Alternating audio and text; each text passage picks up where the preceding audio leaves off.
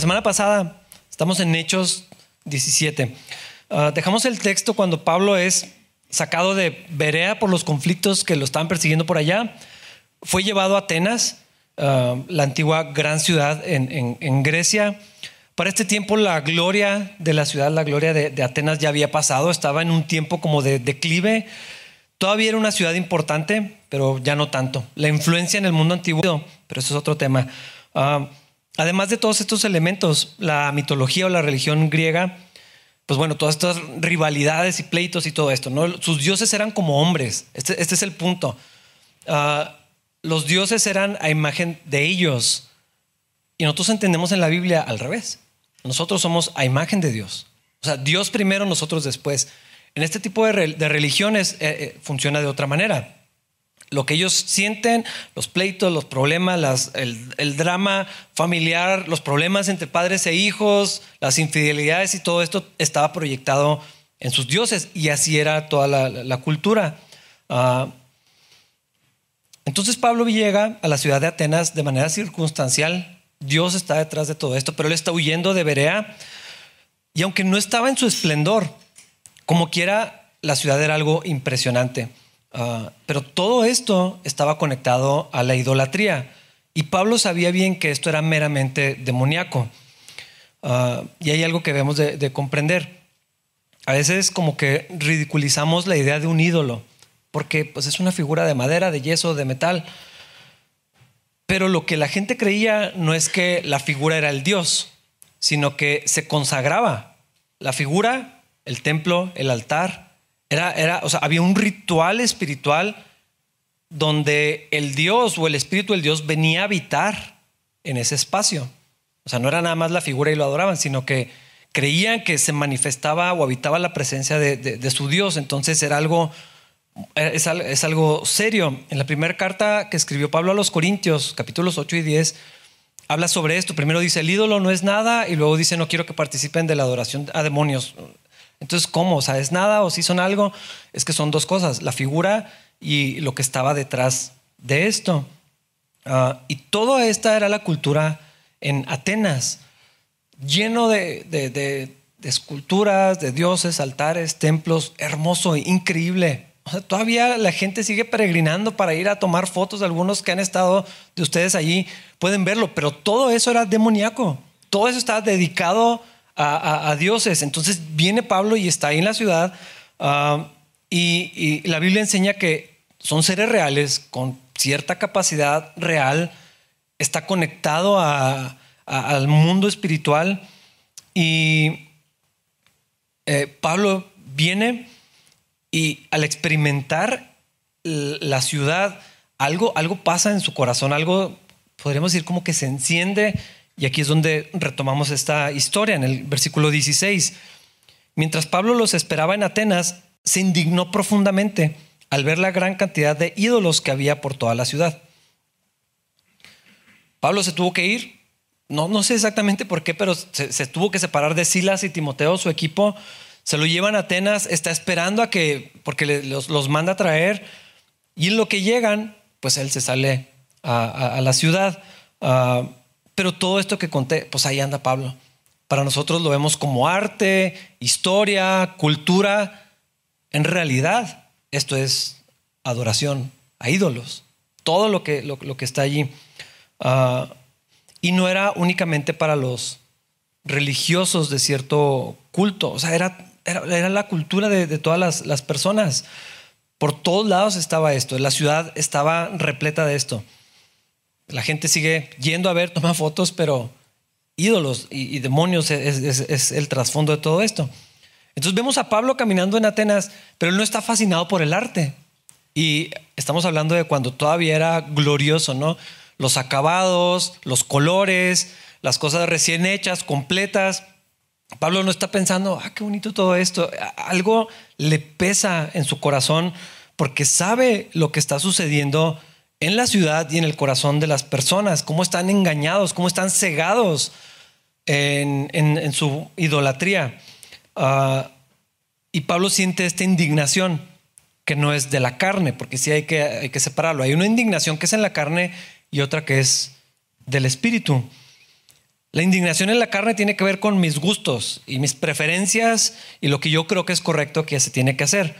Ah, a veces son cosas que no tienen importancia, la mayoría diría yo. Pero hay, otro que es como un celo que es justo, que es santo, que es correcto, y lo vemos expresado en su máximo esplendor en la persona de Cristo.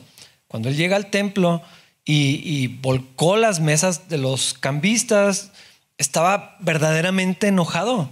Era algo así como lo que está sintiendo Pablo, algo que venía desde, desde dentro. Lo reprendió duramente, les aventó las mesas, les pateó las cajas, les soltó a los animales, los echó para afuera con un azote de cuerdas, o sea, los chicoteó para aventarlos, no les pidió amablemente si por, favor, es que esto no está bien, si pueden salir. O sea, fue y los echó literal como pudo, eh, eh, enojado, pero no estaba dominado por sus emociones. No fue un arranque, no fue un desplante ni un berrinche. Era un celo que decía, esto no está bien, esto ofende a mi padre. Y así vemos a Pablo experimentando lo, mismo, es algo que tiene que ver con Dios, con su reino, con su justicia, con la santidad de Dios. Y también vemos aquí en, Pablo una compasión por los perdidos. Esto es importante. No solamente se enojó porque, ah, estos paganos, no, le dolía la necesidad del corazón de las personas. Los ciegos, lo lejos que estaban eh, en, su condición de Dios. Ah, no era una crítica, no era un berrinche, no era que se enoja y luego, bueno, pero pues cada quien, ¿verdad? Mi humilde opinión. No, era, era como un fuego en su interior que lo llevó a tomar acción y predicarles de Cristo. Porque este era el problema. Eh, lo que Pablo sentía era más como, esto no está bien. Estas personas van a, a pasar la eternidad lejos de Dios. Van a recibir el castigo de Dios justo por esto que está manifiesto aquí en la ciudad. Alguien tiene que decirles la verdad. No solamente le molestaba, no solamente estaba ofendido, no era ah, e-, eso que a veces podría pasarnos, que ves algo que está mal y lo, te ofendes y ya, no haces nada, sigues con tu vida molesto. No, estaba perturbado por la condición de las personas y esa inquietud fue dirigida por Dios para que Pablo les hablara del Evangelio. Versículo 17. Iba a la sinagoga para razonar con los judíos y con los gentiles temerosos de Dios y hablaba a diario en la plaza pública con todos los que estuvieran allí. La estrategia común de Pablo lo hemos visto muchas veces, va a las sinagogas, abre conversaciones con los judíos, desde las escrituras les, presenta a, Cristo, esto lo vimos en Berea y en todas las ciudades anteriores, ese era el esquema de Pablo, pero aquí también Pablo se va a la plaza, allá al mercado donde estaba la gente, a hablar con completos extraños, digo, los judíos también eran extraños, pero cuando menos tenían cosas en común, pues eran compatriotas, entendían las escrituras, el temor de Dios era algo que los unía de, muchas maneras, pero aquí era ir a la calle literal, a ver con quién hablaba, a ver, qué oportunidad había de, de, conversar. Otra cultura, otra religión, otra manera de vestir, o, sea, otra cosa muy distinta, no había terreno común con ellos. Pablo tenía que encontrar la manera de hacer conversación y sostenerla lo suficiente como para hablar de Cristo. Y para tener un, poco más de contexto, yo no sé si has intentado hacer esto. O sea, ir a un lugar y empezar a hablar con la gente. Ah, bueno, para algunos es muy sencillo. Algunos de ustedes, no voy a decir nombres, no los voy a señalar, pero yo los conozco y yo sé que no batallan nada para llegar y pararse en una fila y empezar a hablar con la gente.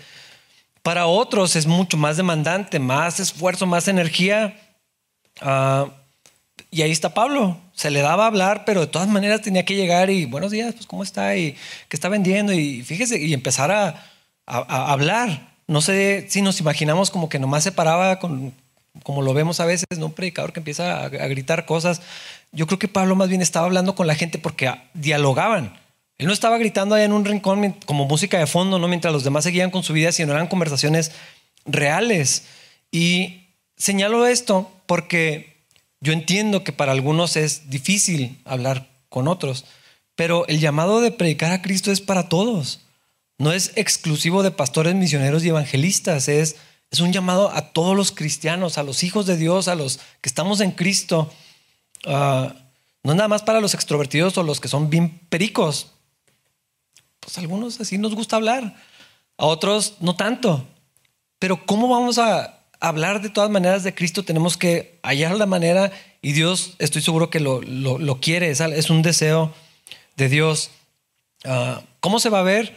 Nomás quiero animarlos en tu personalidad, en tus habilidades, en tus dones, en las oportunidades que Dios te da a ti si es algo que delegas como, bueno, pues eso para los, los, que sí saben hablar o los que sí tienen estudios o los que se dedican a eso, te vas perder de un montón de oportunidades de presentar al Señor.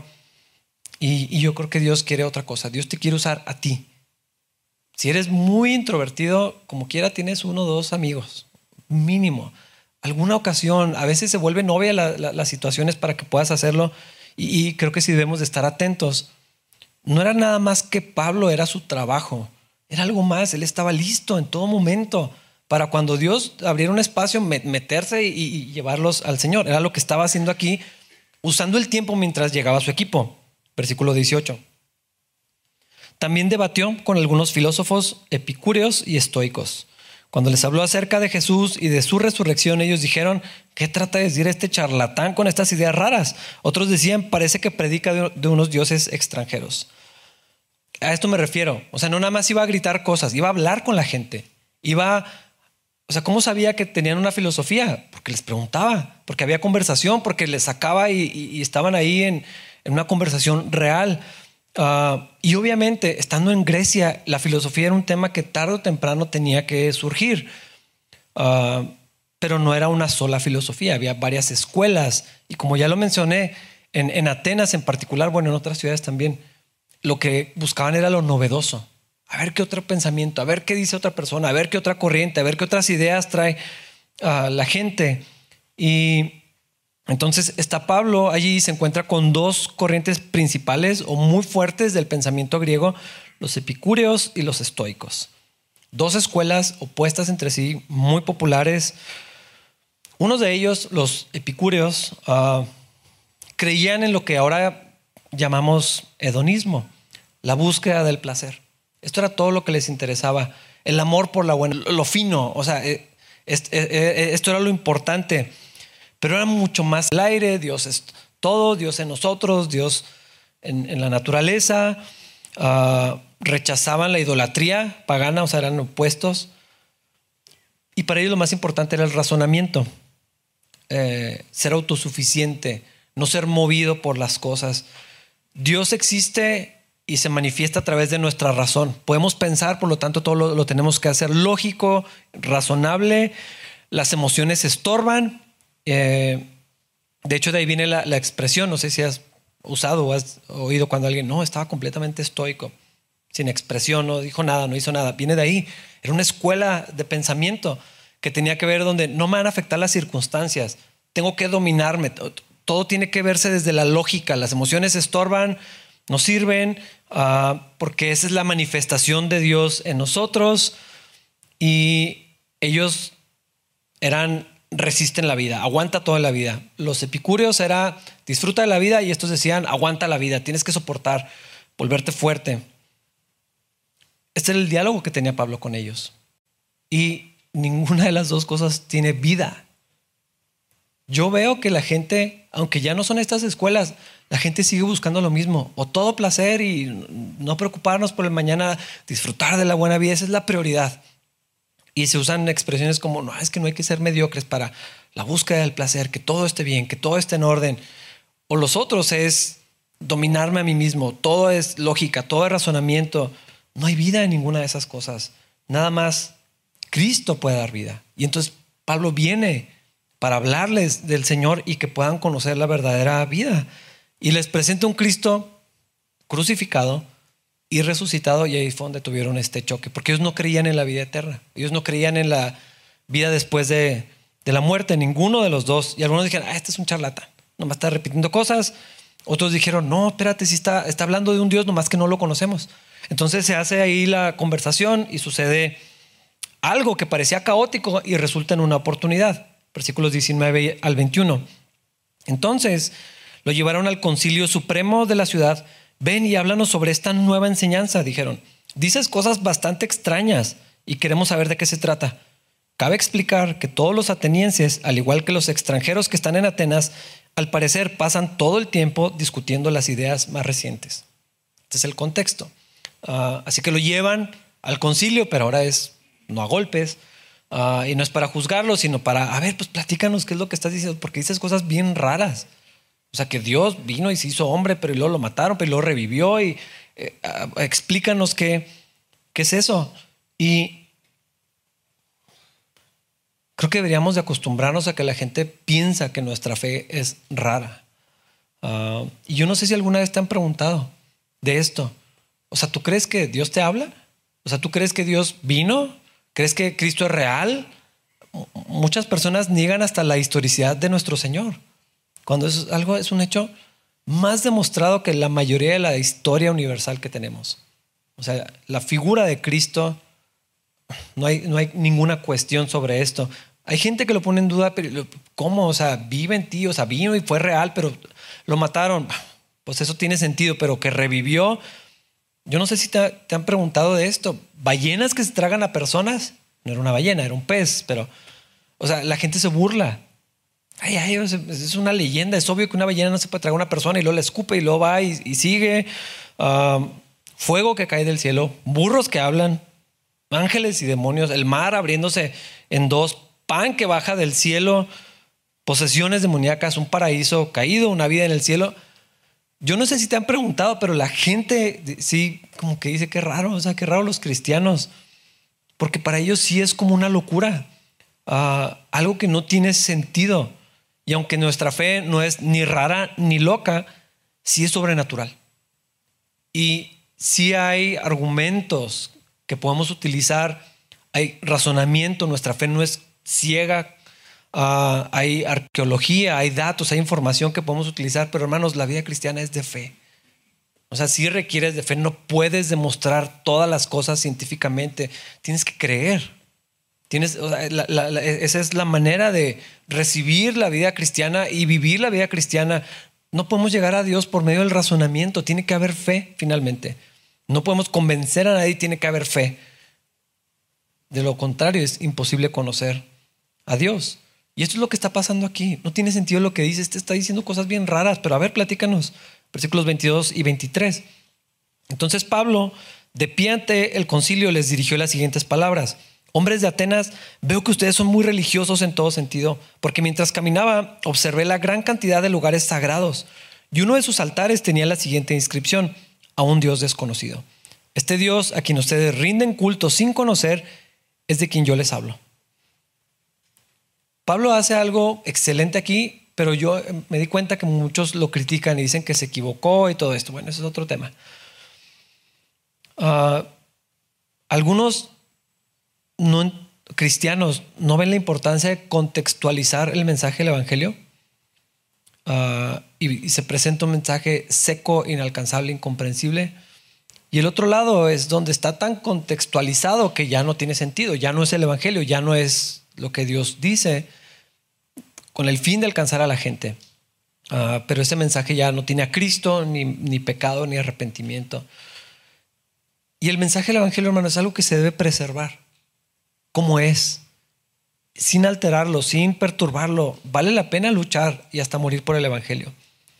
Pero lo, que vemos aquí es que si hay maneras de hacer accesible el mensaje del Evangelio para encontrar a la gente donde está. Eso es lo que está haciendo Pablo aquí en Atenas. Lo hacemos con los niños o deberíamos de hacerlo con los niños.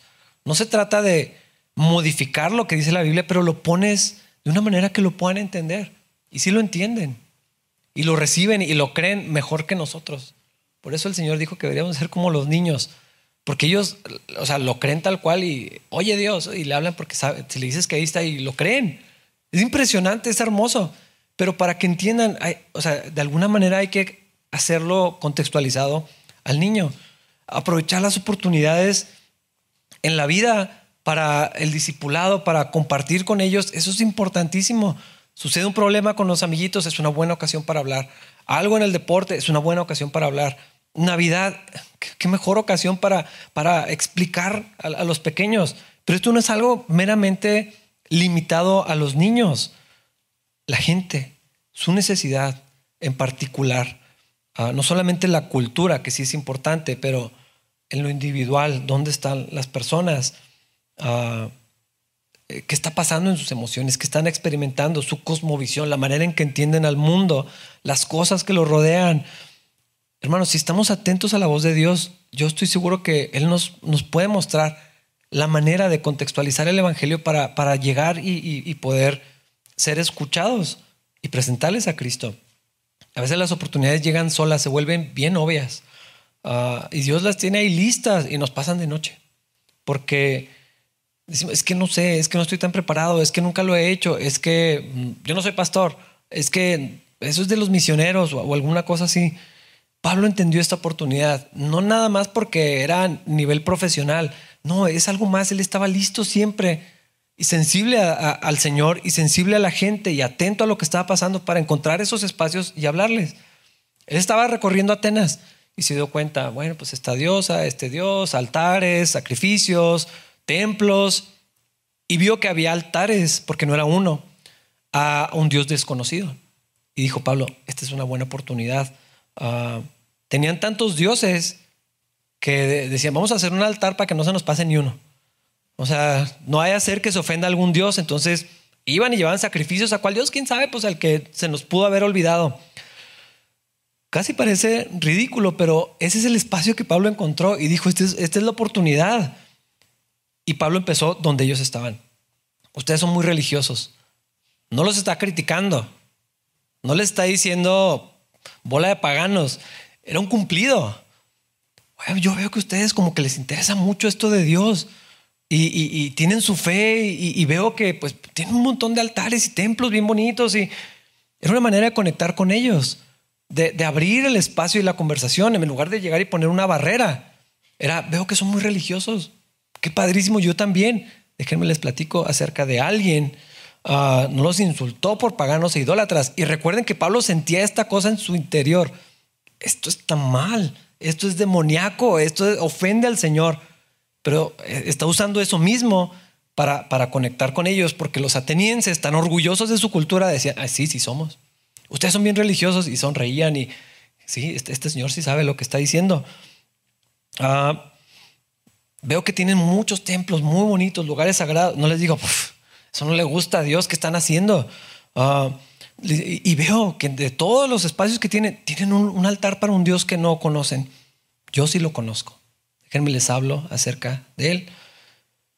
Si nos ponemos puristas, podríamos reclamar, ese altar no era para Jesús. ¿Qué está haciendo Pablo? ¿De dónde saca que ese altar era para Cristo?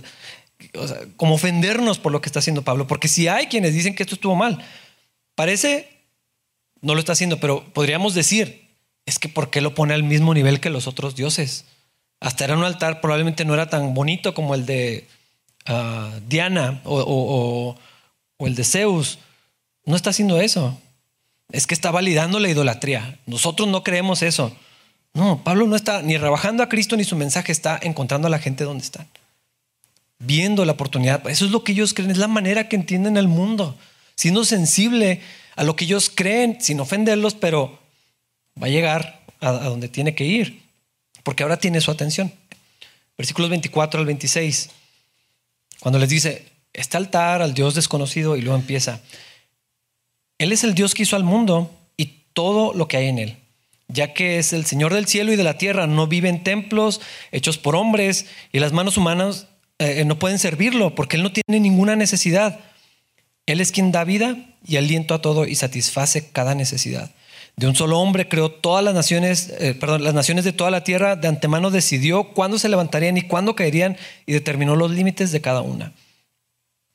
Hermanos, la Biblia es un libro asombroso, de muchas formas. Podría decirles muchas cosas, la semana pasada mencioné algunas, les voy a decir otra. Algo muy interesante en la escritura es que Dios presenta su mensaje en contexto de los escritores y de los receptores de ese momento y de alguna manera sigue siendo relevante para nosotros hoy.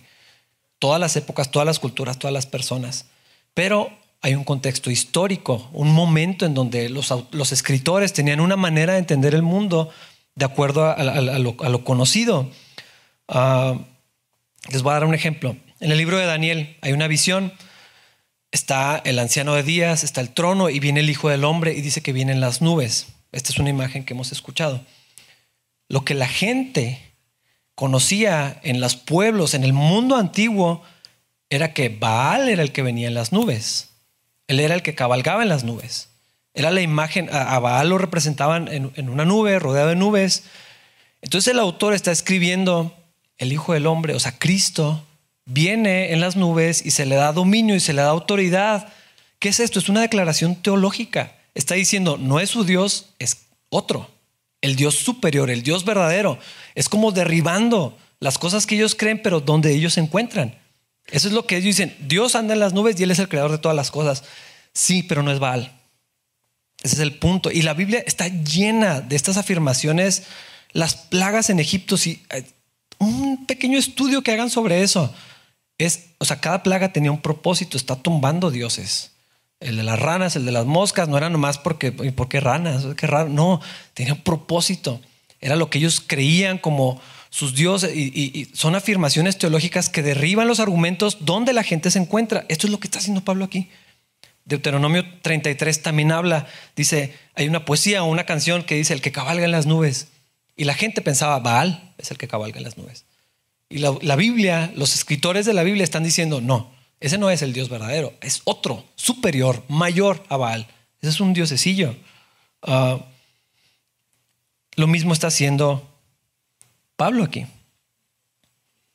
Está haciendo una afirmación teológica en su contexto. Porque ellos tenían que dar sacrificios a los dioses para suplir una necesidad de los dioses. Y Pablo les dice, el Dios verdadero no necesita nada que le den. No necesita que le, que, supla ninguna necesidad. No tiene necesidad de nada. Él hizo todas las cosas.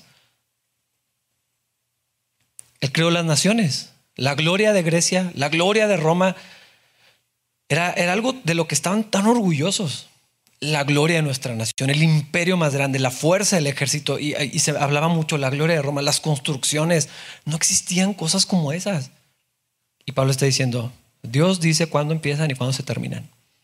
Está derribando toda su cultura de una manera muy atinada, muy precisa, súper puntual lo que está haciendo Pablo aquí en Atenas. Todas las cosas que admiran, que algunos atributos se lo asignan, este a uno de los dioses, este a otro, uno sabe hablar, este es el que tiene el poder de la lluvia, este es el, todo eso, Pablo está diciendo, hay un Dios superior, que es el mayor de todos esos esos atributos que usted le otorgan a un Dios los tiene uno solo, el Dios que ustedes no conocen y que les quiero presentar. Nuestro Señor es superior, nuestro Dios es mayor. Esa es la expresión que usa la Biblia, altísimo. Quiere decir el mayor de todos. No hay nadie como Él, único, inigualable, inescrutable, glorioso. Ese es nuestro Dios y es lo que Pablo les está diciendo. Ustedes tienen muchos dioses, pero ¿por qué? cuando hay alguien mayor. Están sirviendo a seres inferiores. Están sirviendo a la creación en lugar de al creador. Ese es todo el punto de lo que está haciendo Pablo aquí. Y además, como ellos, el conocimiento y la sabiduría le está diciendo, pero nuestro Dios, todo su conocimiento expresado en la creación, Él tiene más sabiduría que cualquiera de sus sabios, de cualquier pensamiento que puedan ustedes seguir y buscar y, y admirar. Nuestro Dios tiene más, porque Él hizo todo. Versículo 27. Su propósito era que las naciones buscaran a Dios y quizá acercándose a tientas lo encontraran, aunque Él no está lejos de ninguno de nosotros. Esto es lo que hace diferente y maravilloso al cristianismo. Nuestro Dios no está lejos. A veces hasta usamos esa expresión, es que ando muy lejos de Dios. Si eres cristiano, no puedes estar lejos de Dios. Escúchenme bien, porque algunos lo creen. Si eres cristiano, no puedes estar lejos de Dios. Habrás dejado de venir a la iglesia o de leer la Biblia, pero no puedes estar lejos de Dios si estás unido a Cristo. ¿Cómo te vas a alejar de Cristo? Si estás unido a Él, si el Espíritu de Dios está en ti, no puedes alejarte. Te puedes alejar de la iglesia o, en tu cabeza te olvidaste de Dios, pero no puedes estar lejos de Dios. eso es maravilloso. No puedo, nada me puede separar del amor del Señor, nada me puede separar de Cristo estoy unido a Él, estoy en su mano y no me va a soltar. El hombre no tiene que ganarse un camino hacia Dios, no puede, es imposible, pero Dios vino a buscarnos. Es la historia de Navidad, es lo que estamos celebrando, que Dios vino, Emanuel, Dios con nosotros. Este Dios tan sublime, vino a la tierra a buscarnos. Él toma la iniciativa. Y es lo que está diciendo. Su propósito era que las naciones lo buscaran. Miren lo que dice Romanos 1, 18 al 23. Está hablando de juicio, pero miren, miren lo, que, lo que afirma. Pero Dios muestra su ira desde el cielo contra todos los que son pecadores y perversos, que detienen la verdad con su perversión. Ellos conocen la verdad acerca de Dios porque Él se la ha hecho evidente. Pues desde la creación del mundo todos han visto los cielos y la tierra. Por medio de todo lo que Dios hizo, ellos pueden ver a simple vista las cualidades invisibles de Dios, su poder eterno y su naturaleza divina. Así que no tienen ninguna excusa para no conocer a Dios. Cuando vemos la naturaleza, cuando vemos los cielos, cuando vemos las montañas, cuando vemos los bebés formándose en el vientre, la manera en que funcionan los músculos, o sea, podría seguirle la fuerza del mar.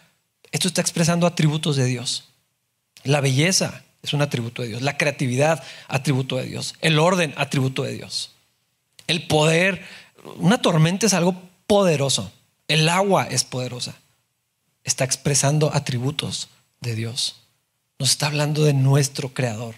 Entonces dice, toda la creación revela a Dios, aunque sea tientas. No estaba Cristo todavía revelado y en las naciones apenas seguimos en ese proceso de anunciar la revelación de Dios en Cristo, pero aunque sea ciegas, a tientas podrían llegar a Dios. ¿Por qué? Porque es obvio. La gente niega a Dios, pero es ridículo hacerlo. Cuando Dios es evidente, ve los amaneceres, las estrellas, la luna. Qué cosa tan impresionante lo que Dios hace. Pero no es para que admiremos a la creación solamente, es lo que Dios pintó, lo que Dios hace con sus manos, con el poder de su palabra. Esto es lo que está diciendo Pablo aquí. No hay excusa para no conocer a Dios porque Dios se ha revelado desde la creación. Y además, habló por los profetas y luego finalmente la revelación máxima de Dios en la persona de Cristo. Pero había pistas, había señales de Dios. Por eso la necesidad en el hombre. Mucha gente ha minimizado las religiones a, ah, pues es que no sabían explicar la lluvia, por eso se inventaron un Dios. Hay otra cosa. Estamos hechos para tener relación con Dios. Fuimos creados a imagen de Dios, conectados con Dios, para estar en relación con Dios. Entonces esa, esa necesidad sigue en las personas. Por eso buscan. No es nada más para explicar los fenómenos naturales, entonces ya no habría religiones. Porque ya sabemos cómo funciona el sol y la tierra y los astros y las leyes de la naturaleza. Es mucho más. Todo apunta hacia Dios. Y en Cristo es la mayor revelación de Dios. Esa es la historia de Navidad. Dios con nosotros. Versículo 28. Pablo sigue, pues en Él vivimos, nos movemos y existimos. Como dijeron algunos de sus propios poetas, nosotros somos su descendencia. Esto es bien interesante. Para mí esta es una de las mejores citas en la Biblia. Pero es un fragmento de un poema pagano. Es un poema, una canción escrita a Zeus. Recuerdan, pues las historias se hacían poéticamente. Uh, Crética se llama el poema, de Epimenides. Yo no lo sabía, ahora lo sé. Y él está describiendo un personaje que se llama Minos, que le está hablando al dios Zeus. Y dice, te hicieron un sepulcro santo y alto, cretenses, siempre mentirosos, malas bestias, barrigas ociosas. Eso está citado en Tito también. Pero tú no estás muerto, vives y permaneces para siempre, porque en ti vivimos, nos movemos y existimos. Es lo que Minos le está diciendo a Zeus. Y Pablo está usando ese poema pagano para hablar otra vez una afirmación teológica que la gente, la gente sabía ese poema. Era una canción popular era algo, cultura general para ellos. Pero Pablo lo está citando para decirles, no es Zeus.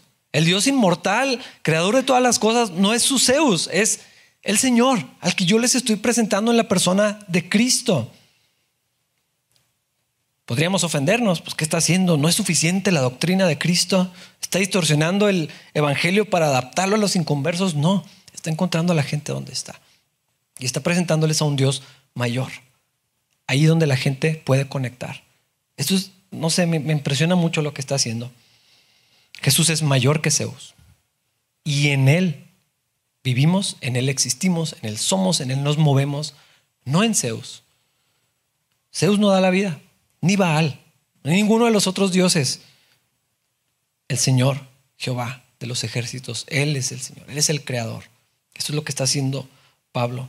Y al mismo tiempo está teológicamente derrumbando toda la estructura religiosa del panteón griego. Todo lo que ellos creían, todo el, eh, el, Olimpo y sus dioses y todo esto, Pablo está diciendo, mm, hay uno mayor, más grande. Y luego sigue, no termina ahí, versículo 29. Y como esto es cierto, no debemos pensar en Dios como un ídolo diseñado por artesanos y hecho de oro, plata o piedra. Básicamente le está diciendo perdón. Qué bonitos templos, pero nuestro Dios no necesita un templo para habitar. Qué bonitos dioses están. Es impresionante el arte de los griegos. Qué pena que Dios no habita en eso, no necesita nada de eso. Es lo que les está diciendo. Los está insultando de alguna manera. O sea, todo eso de lo que están tan orgullosos y que sí es bonito, arte impresionante. Pero Pablo está diciendo, Dios no es eso. Dios no necesita eso. Dios no habita en eso. Es algo tan serio. La idolatría y las imágenes. La ley de Moisés insistía en esto. No, no, se hagan imágenes, ni siquiera de Dios. O sea, no nada más de otros dioses, sino ni siquiera de Dios. Eh, no va a haber imagen. No va a haber estatuas, no va a haber pinturas, no va a haber nada de eso y no te vas a inclinar. Al Señor vas a adorar. No lo puedes representar en una figura. Cuando Salomón hizo la oración para dedicar el templo, dijo, ¿es realmente posible que Dios habite la tierra? Hay otros pasajes, varios, que dicen que la tierra no es sino el estrado para sus pies, el banquito en su trono donde pone los pies. Es nuestro Dios.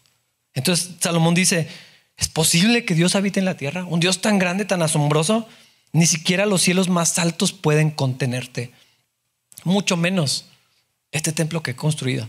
Y era una cosa hermosa. El templo que hizo Salomón joya arquitectónica y de arte.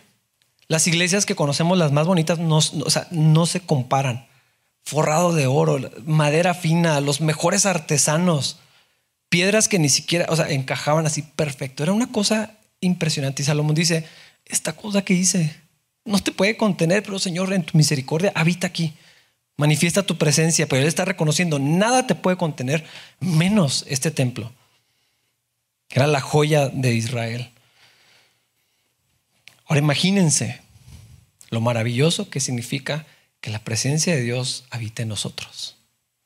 O sea, si el mundo que conocemos es el estrado de sus pies y que Dios decida habitar en vasijas de barro. Imagínate una estrella, algo glorioso, algo maravilloso, poderoso, temible y asombroso y hermoso en vasijas de barro, frágiles. Hermanos, esto es lo que Dios hace. Es increíble. Y Pablo está dirigiendo sus golpes contra los templos, las estatuas, toda la cultura que tienen los atenienses. Pero así de serio es para el Señor. Ahí mismo en Romanos 1 dice, ellos conocieron a Dios, pero no quisieron adorarlo como Dios ni, darles, ni darle gracias. Estoy en Romanos 1, 21.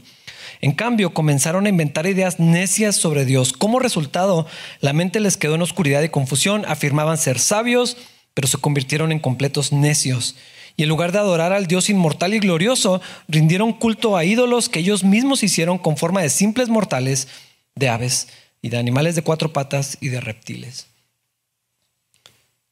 Romanos 1 describe a los griegos y aplica para todos, pero estando en este contexto, eso es lo que está diciendo Pablo. Dios no tiene esa forma. Nuestro Dios no sea así, no puedes representarlo de esa manera.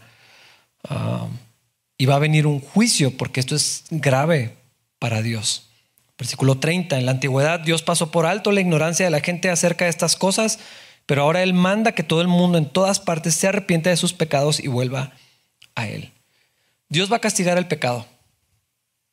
Dos maneras en las que vamos a lidiar con esto. O nos enfrentamos con Dios cara a cara, sin esperanza, sin abogado, sin justificación, sin manera de pagar la deuda, o recibimos por fe la gracia de Dios, donde el juicio por el pecado ya cayó sobre su Hijo, lo aplastó, lo molió, para que la ira justa de Dios en contra del pecado fuera cumplida, fuera satisfecha y no tengamos que pagarla nosotros. Pero nada más.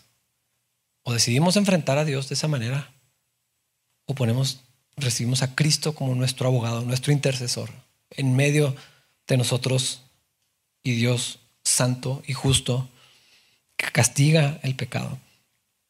Resurrección, ah, le voltearon los ojos, se burlaron de él. Dice que se rieron con desprecio. O sea, fueron burlas públicas. Está en el concilio. Es una, era, un, era un lugar bonito, enorme, donde hasta la acústica estaba diseñada de una manera espectacular.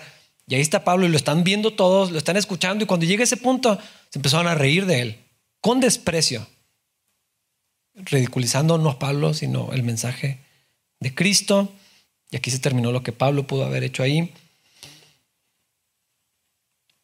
Además de contemplar a nuestro Dios, hermanos, que es tan grande, tan asombroso, el más alto, es, la expresión del Altísimo, el mayor, el supremo, nadie como Él, incomparable, inescrutable. Creo que también podemos aprender de Pablo en esto. Usa lo que tienes a la mano para hablar de Jesús. Casi cualquier excusa es buena. Y digo casi porque no he pensado tanto en esto como para encontrar una que no. Y ahorita, hermanos, tenemos la más accesible para hacerlo, la Navidad. El mundo está de fiesta porque Cristo vino. No saben que es por eso, pero nosotros sí. La gente no le importa casi. Ellos quieren vacaciones, fiestas, regalos, posadas, pachangas, todo eso. Pero nosotros sabemos la razón por la que el mundo está vestido de fiesta. Invítalos a la iglesia, invítalos al concierto, invítalos a tu casa, Habla de Cristo cuando tengas una oportunidad. Busca las oportunidades. Está, atento a las oportunidades. Estoy seguro que Dios te quiere dar y te puede dar alguna. Ah, usa el contexto de la gente. Encuéntralos donde están. Yo, yo estoy seguro que Dios quiere traer salvación a más gente. Ese es el plan de Dios, traerlos a sí mismo. ¿Y sabes a quién quiero usar para eso? A ti, a mí, a nosotros, a la iglesia. No es únicamente mi trabajo como pastor, porque no es mi trabajo como pastor, es mi trabajo como cristiano, como hijo de Dios. No tenemos que arruinar la fiesta, no tenemos que avergonzar a nuestra familia haciendo esto, o sea, no tiene que ser así, pero sí estoy seguro que hay espacios, que hay oportunidades para hablar con la gente, para ver dónde están, para ver lo que creen, la sensibilidad que tienen, la necesidad que tienen, la ocasión que tenemos para llevarlos a Cristo y presentarles al Dios tan maravilloso que amamos y que conocemos y que tuvo a bien venir a buscarnos ese día de Navidad. Vamos a ponernos de pie para orar. Señor, gracias por tu palabra. Gracias por Cristo, Señor. Gracias por amarnos de esta manera. Es un Dios tan maravilloso y te podemos conocer. Y habitas en nosotros y con nosotros. Dios, esto es es demasiado, Señor. Gracias por tu amor de esta manera. Lo creemos, lo recibimos, lo disfrutamos, Señor. Pero Dios, también queremos que otros puedan conocer esto, esta salvación, esta vida tan increíble que nos has dado. Ayúdanos a hacerlo, Señor. Tal vez algunos tienen nervios o miedo, preocupación. Aquieta sus corazones, Señor. Y danos la ocasión para hablar de tu Hijo, Señor. Danos la habilidad para encontrar esos espacios. Muéstranos, Señor. Enséñanos cómo hacerlo, para que tal vez algunos, tal vez muchos puedan conocer la vida eterna. Te lo rogamos por quien lo hace posible, tu Hijo amado Cristo Jesús. Amén.